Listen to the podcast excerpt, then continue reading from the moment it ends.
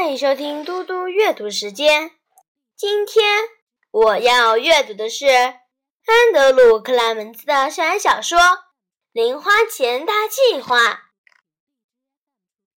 第十三章禁令。格雷格将手撑在椅子把手上，正准备起身离开。至于这件事，校长边说边打开文件夹，他的一只手举起一本《猎人呈现》，另一只手则拿着《迷路的独角兽》。我昨天下午在吉老师教室看到这两本书，他跟我说：“你们两个在学校里卖这些小书，是不是这样？”我到处都看到这些书，尤其是这一本。他摇了摇《猎人重现》。莫拉指着独角兽漫画，很快地说：“我只做了五本，都送给我朋友了。我只卖了一本。”达文波特校长说：“格雷格，你呢？”他比着他另一只手上的漫画说：“我从星期一开始卖那一本漫画，大家都很喜欢。我在制作一整个系列，你看过吗？”达文波特校长看起来有些惊讶，他被格雷格的回答以及他的问题吓了一跳。他迟疑的点了点头。格雷格又说：“你喜欢那个故事吗？”校长摆出严肃的表情说：“我们现在并不是在讨论你的创作质量。你记得我们六月时在这个办公室里的谈话吗？我跟你说过了。”我不希望你在学校卖东西，记得吗？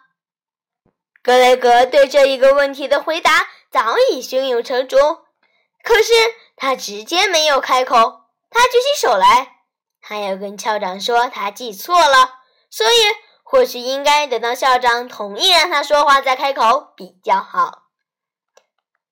校长对他点头以后，格雷格说：“去年六月我卖的是小玩具。”你跟我说不可以在学校里卖玩具，我就立刻不卖了。就照你说的做。我现在没有在卖玩具，我是在卖书。学生说校长弄错了，这种事不常发生，也还好不常发生。达文波特校长的眼光一闪，一个字一个字的慢慢说：“我完全知道你在卖什么。”这是漫画书，在我看来，漫画书就是玩具，而且是不良玩具。我才不会把这个叫做书呢。星期一我刚看到这个漫画书，看到上面有你的名字的时候，就应该把你叫过来，阻止这整件事。你看看现在发生了什么问题？达文波特校长再度打开文件夹，拿出四五本小手工漫画书。他把它们像扑克牌那样在手上排成扇形，举起来给大家看。格雷格只看得到部分封面，但是光看得到的部分就糟透了，画的很粗糙，很难看。其中一本的封面上是个凶恶的大个子，拿着一把刀，书名叫做。即时死亡。另一本书名叫做《克鲁敦》，画了一个流着口水的大怪物，吃掉了一个女孩的头。大家都仔细看过这些后，校长说：“因为你的榜样，大家似乎都觉得谁都可以做这些邪恶又暴力的东西来学校卖。”格雷格再度举起手，这次。他没等校长点头，就开始说了：“可是我的漫画不是那样，我是说，我的故事里是有些动作，有时候粗野了一些。可是我没有要表现暴力，我写的是历史故事，是根据真正的石器时代人物写的。我从图书馆借书出来参考。”达文波特校长摆摆手。我不想讨论哪一本漫画比较糟。我跟你说过了，这次我会说的更清楚。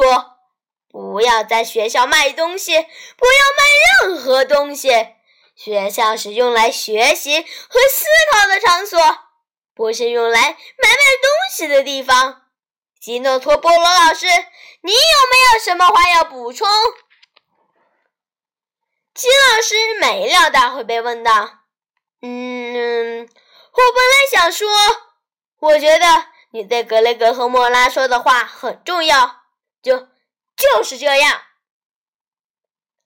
达文波特校长起身，其他三个人也同时站起来，好像大家被绳子绑在一起似的。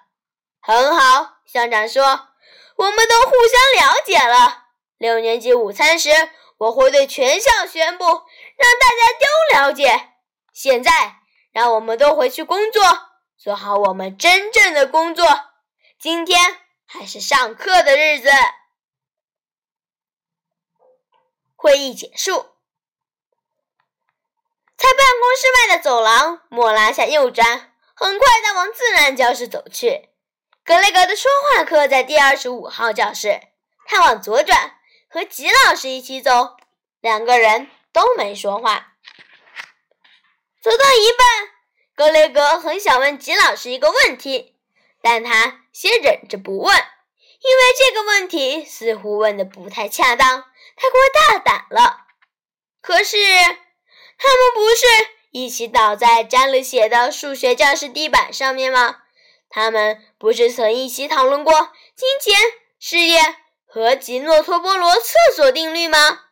这些共同的经验表示他们有了某种关系，虽然不至于到拜把兄弟的地步。但是，总是有某种关系，不是吗？靠着这一层亲近的关系，他希望吉老师不会觉得问题太突兀。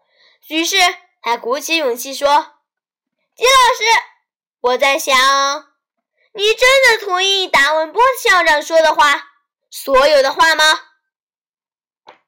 吉老师迟疑了半秒钟，然后点头说。达文波特校长说的很有道理，小孩子不应该在学校整天学习、努力赚钱，地点不对。可是他说的关于漫画书那些话呢？格雷格问。关于我的漫画书，你觉得我的漫画邪恶吗？你觉得我的漫画粗野吗？又走了六步，快到二十五号教室前。金老师在开口回答：“我个人不反对漫画。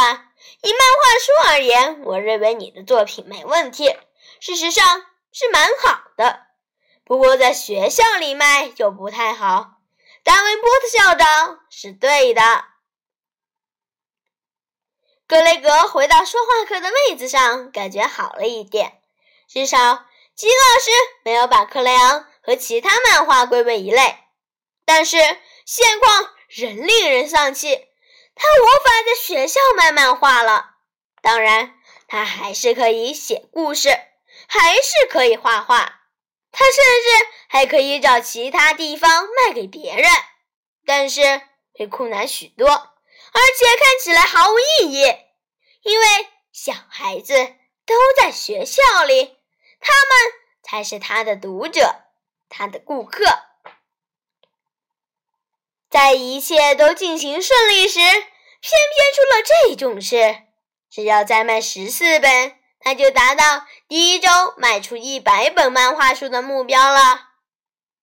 格雷格感觉鼻子上好像又被揍了一拳。谢谢大家，我们下次再见。